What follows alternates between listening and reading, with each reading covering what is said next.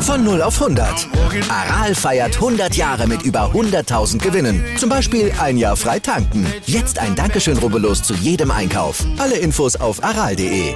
Aral, alles super. Heute geht's bei uns um einen geisteskranken neuen Nowitzki, geisteskrank in Anführungsstrichen, um die geisteskranken Einnahmen, die den Clubs in der Champions League ins Haus flattern. Da ist geisteskrank nicht in Anführungsstrichen. Und Domenico Tedesco, der erklärt uns, wie es um die geistige Verfassung der Spieler von RB Leipzig bestellt ist. Ja, um meine geistige Verfassung heute Morgen kümmerst du dich nicht so, ne? Naja, nee, gut. Nee. Das setzt sich voraus, dass die wie immer ist. Äh, da sage ich jetzt nicht, ob gut oder schlecht. Richtig. Ich sag mal freundlich guten Morgen, damit ich zumindest unsere Hörerschaft schon mal auf meiner Seite habe. Guten Morgen Zustand jetzt, dem ersten Sportpodcast des Tages, unterstützt wie immer vom Sportinformationsdienst SED. Ich bin Andreas Wurm. Ich bin nicht auf deiner Seite, ich bin an deiner ja, Seite hier am Mikrofon, von daher. Ja, möchte ich auch gar nicht anders. Aber wir stehen ja auf der gleichen Seite des Mikrofons, von daher. Wir sind die Guten. Ist ja kein Gegeneinander hier. Wir Eben. arbeiten ja zusammen, damit wir die Leute, die draußen hören, davon überzeugen, dass sie uns liken, besternen, rezensieren und natürlich abonnieren. Das geht überall, wo es Podcasts gibt. Aber jetzt machen wir erstmal, du kannst dich noch einen Augenblick ausruhen, wir machen erstmal den aktuellen Stand. Jetzt den bilden wir ab mit unserem SED Newsblog. Darüber spricht heute die Sportwelt. Stand jetzt. Die Themen des Tages im ersten Sportpodcast des Tages. Stand, Stand, Stand, Stand. Jetzt. Mit Andreas Worm und Malte Asmus auf meinsportpodcast.de. Analyse.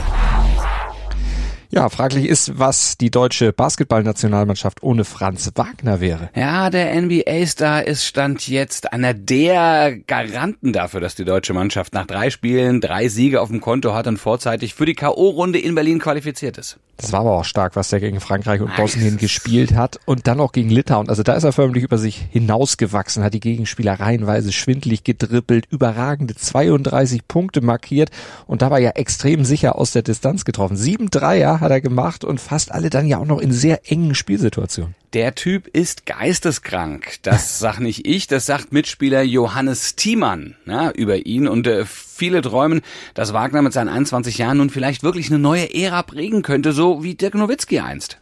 Ja, mit dem wird er jetzt schon verglichen, ist natürlich fies. Also ihn jetzt an dem deutschen Basketball-Superstar schlechthin zu messen. Aber man muss ja dazu auch sagen, Wagner hat ja auch in der NBA schon gezeigt, was er alles kann. Von daher kommt für alle regelmäßigen NBA-Gucker seine Leistung jetzt bei der EM vielleicht gar nicht so überraschend. Müssen wir auch nochmal sagen, 2021, da war er an achter Stelle gedraftet worden von den Orlando Magic. Ja, eine Position früher als Nowitzki mhm. zu seiner Zeit. Ja, der war nur neunter Pick. Genau, aber wie Nowitzki hinterließ auch Wagner dann sofort in der NBA einen guten Eindruck. In seinem Rookie-Jahr, da hat er gleich mal im Durchschnitt 15,2 Punkte immerhin aufgelegt. Also das zeigt ja auch, dass er mit Druck umgehen kann und er lässt sich jetzt hoffentlich auch vom Trubel um seine Person, den wir jetzt natürlich auch schon mit angeheizt haben, nicht irre machen und er liefert dann hoffentlich weiter so ab wie bisher, denn die deutsche Nationalmannschaft, die braucht ihn bei der EM definitiv.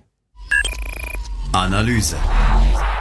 Ja, und heute geht's dann auch wieder mit Fußball Champions League los. Die neue Saison steht an mit 32 Mannschaften und davon kommen gleich fünf aus Deutschland. Das gab's auch noch nie. Ja, der Meister, die Bayern, Vizemeister Borussia Dortmund, Bayer Leverkusen und Pokalsieger RB Leipzig und natürlich dann auch Europa League Gewinner Eintracht Frankfurt. Die Mannschaften sind mit dabei. Und die alle dürfen sich Hoffnung machen. Ich meine, klar, die Hoffnung stirbt zuletzt am 10. Juni 2023 dann vielleicht im Finale im Istanbuler Atatürk Olympiastadion spielen zu dürfen. Aber vor allem, und das ist realistischer für alle fünf, äh, sie dürfen sich auf ganz viel Geld freuen. Unglaubliche. Zwei Milliarden Euro werden unter den Clubs ausgeschüttet. Alleine für die Teilnahme an der Gruppenphase erhält jeder Starter 15,64 Millionen Euro und für jeden Sieg in der Vorrunde gibt es 2,8 Millionen Euro. Für jedes Remis 930.000 Euro. Und der Sieger, der kann auf einen dreistelligen Millionenbetrag dann am Ende hoffen. Alleine 84 Millionen, wenn sportlich wirklich alles reibungslos läuft und die sechs Gruppenspiele dann auch gewonnen werden und dann bis zum Finale vor allen Dingen gewonnen wird und im Finale dann eben auch. Und das ist ja jetzt nur so der Grundstock, was du mit sportlicher Leistung beeinflussen kannst. Es kommen ja noch mehr Einnahmen dazu. Ja, genau, denn die Clubs werden ja auch noch für ihre Europacup ähm, Teilnahmen beziehungsweise das Abschneiden ähm, in den vergangenen zehn Jahren erfolgsabhängig entlohnt. Also das bedeutet, alleine die Bayern kriegen Stand jetzt als Zweiter in diesem Ranking rund 35 Millionen. Und selbst das ist noch nicht alles. Dazu kommen jetzt noch Anteile an den Fernsehgeldern. Die werden analog zum Abschneiden in der heimischen Liga aufgeteilt. Heißt also vom deutschen Anteil kriegen die Bayern äh, als Bundesligameister 40 Prozent, Dortmund als Vize 30, Leverkusen als Dritter 20 und Leipzig immerhin noch 10 Prozent. Nur Frankfurt kriegt nichts. Ja, hält sich das Mitleid jetzt in Grenzen. Die müssen einfach gut performen und dann haben wir ja gerade gehört, wie viel sie kassieren könnten. Aber äh, die haben sich ja nicht für die heimische Liga, für die Champions League qualifiziert. Das ist der Grund. Man muss trotzdem kein Mitleid mit ihnen haben, ne? denn es gibt nee. ja auch noch Gelder, die abhängig von äh, den in der Champions League absolvierten Spielen gezahlt wird. Ja, und auch da winken ein paar verträumte Millionchen. Also das ist schon nicht wenig und Zuschauereinnahmen, die gibt's ja auch noch on top. Die haben wir ja noch bisher gar nicht berechnet. Allerdings, ne, die Champions League, die lohnt sich extrem für die qualifizierten Clubs. Die möglichen Einnahmen übersteigen die aus der heimischen Liga natürlich bei weitem und es wird in den nächsten Jahren na eher noch mehr als weniger. Ja, denn ab der Saison 2024, 25, da gibt's in der dann reformierten Königsklasse ja 100 Spiele mehr insgesamt. 19 statt 15 Spieltage wird's dann geben mit 36 statt 32 Mannschaften und damit natürlich auch noch mehr Einnahmen. Denn wenn man mal überlegt, dass allein die Fernsehgelder dann nochmal 6 Milliarden Euro für drei Jahre teurer wurden, boah. Ja, das ist schon, schon der absolute Hammer mit, und das hat natürlich Folgen, ne? Denn das zementiert natürlich auch die Kräfteverhältnisse in den jeweiligen Ligen. Ja, also noch viel, viel mehr. Also, ob es in diesem Jahrzehnt nochmal einen deutschen Meister geben wird, der nicht Bayern München heißt, denn die können ja immer auch dann nochmal nachlegen, wenn sie so viel Geld zur Verfügung haben, was gute Spieler angeht. Es ist natürlich fraglich. Heute in der Sportgeschichte. Heute vor 16 Jahren, am 6. September 2006, da feierte die deutsche Fußballnationalmannschaft ihren Stand jetzt immer noch höchsten Auswärtssieg ever. Ein 13 zu 0 Erfolg in Serravalle gegen San Marino in der EM-Qualifikation. Vierfacher Torschütze war De Brünz, Lukas Podolski. Zweimal hat Miro Klose getroffen, Basti Schweinsteiger und Thomas Hitzelsberger. Ja, da durfte quasi jeder mal. Ah, Michael ja, Ballack, Manuel Friedrich, Bernd Schneider, auch die haben ihre Tore gemacht und damit diesen Kantersieg dann am Ende herausgeschossen. Und Lukas Podolski, dem ja seitdem auch der Ruf anhaftete, ja, ja, der trifft gegen San Marino, hat er ja auch vierfach, so oft wie nie zuvor. Der Matchwinner war er dann in diesem Spiel. Der hat das hier im Anschluss im ZDF gesagt. Wir wussten schon, dass das nicht der stärkste Gegner ist äh, in der Gruppe. Aber wir wollten Tore machen, wie, wie das der Trainer angedeutet hat in der Pressekonferenz und in der Besprechung. Und das, denke ich, haben wir auch heute gut umgesetzt. Analyse. Etwas mehr als 100 Tage liegt der größte Erfolg der Vereinsgeschichte von RB Leipzig jetzt zurück. Unter Domenico Tedesco hat RB den DFB-Pokal gewonnen und nach dem größten Erfolg auch seiner eigenen Karriere erlebt Tedesco nun Stand jetzt die schwierigste Phase seiner Leipziger Amtszeit. Und er steht gegen Donetsk in der Champions League schon massiv unter Druck. Eine Niederlage könnte ihn vielleicht schon seinen Job kosten, hört man aus Leipzig. Denn Marco Rose, der lebt in Leipzig und soll schon in Lauerstellung stehen. Also für den Fall, dass die Mannschaft nochmal so grottenschlecht auftreten sollte wie gegen Frankfurt. Ja, und nach dem Spiel hatte der Desko ja die Mentalitätsfrage gestellt, die er gestern dann aber doch etwas relativierte. Das das Frankfurt-Spiel äh, Novum war, auch was jetzt die Leistung ähm, betrifft. Und da, glaube ich, habe ich alles nach dem Spiel zugesagt. Genauso so meine ich es und genauso würde ich es heute nochmal sagen. Wir haben die Grundtugenden vermissen lassen. Ähm, wir haben das Spiel aufgearbeitet, haben das mit der Mannschaft besprochen und zu 100 Prozent hat es die Mannschaft genauso gesehen.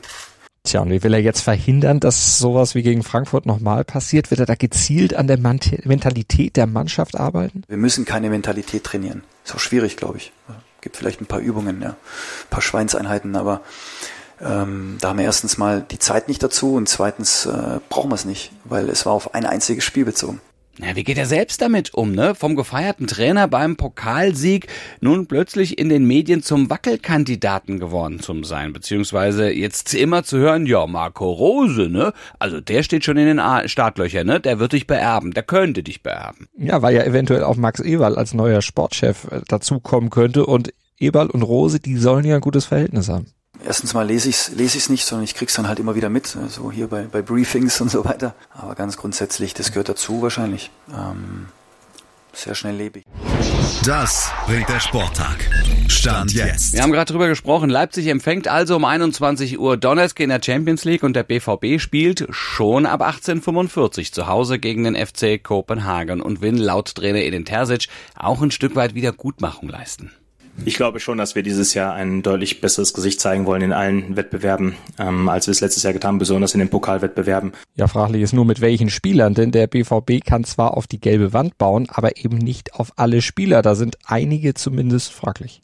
Bei Jamie Bino Gittens, der ausgewechselt werden musste, weil er sich wieder mal an der Schulter verletzt hatte, da steht die finale Diagnose noch ein bisschen aus. Ähm, bei Donny Malen und Karim Adeyemi, es kann sein, dass sie uns für morgen noch nicht zur Verfügung stehen werden. Bei Rafa Guerrero ist es so, dass ähm, er seit gestern wieder auf dem Trainingsplatz war, hat dann individuell mehr getan als die anderen und wird dann gleich im Mannschaftstraining sein, sodass wir da guter Dinge sind, dass er den Infekt überstanden hat und dann morgen wieder einsatzbereit ist keine Fragezeichen stehen. Es stand jetzt zumindest hinter uns. Wir sind morgen früh ab 7.07 Uhr wieder für euch einsatzbereit im Podcatcher eurer Wahl oder wie immer auch auf meinsportpodcast.de. Denkt ans Abonnieren und Bewerten, bringt uns podcastmäßig in die Champions League und an die großen Einnahmen. Vielen Dank, sagen wir schon mal im Voraus und bis morgen. Gruß und Kuss von Andreas Wurm und Malte Asmus. Wieder live von Ihrem Toyota-Partner mit diesem Leasing-Auftakt. Der neue Toyota Jahreshybrid. Ab 179 Euro im Monat. Ohne Anzahlung. Seine Sicherheitsassistenten laufen mit. Und ja, ab ins Netz mit voller Konnektivität. Auch am Start die Toyota Team Deutschland Sondermodelle. Ohne Anzahlung geht's in die nächste Runde. Jetzt los sprinten zu Ihrem Toyota-Partner.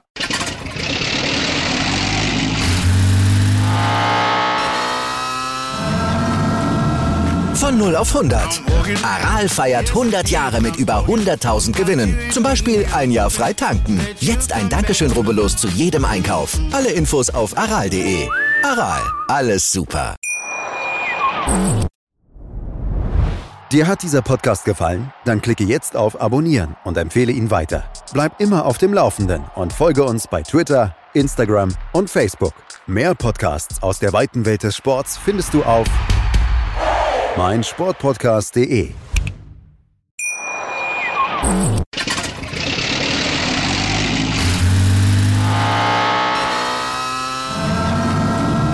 Von 0 auf 100.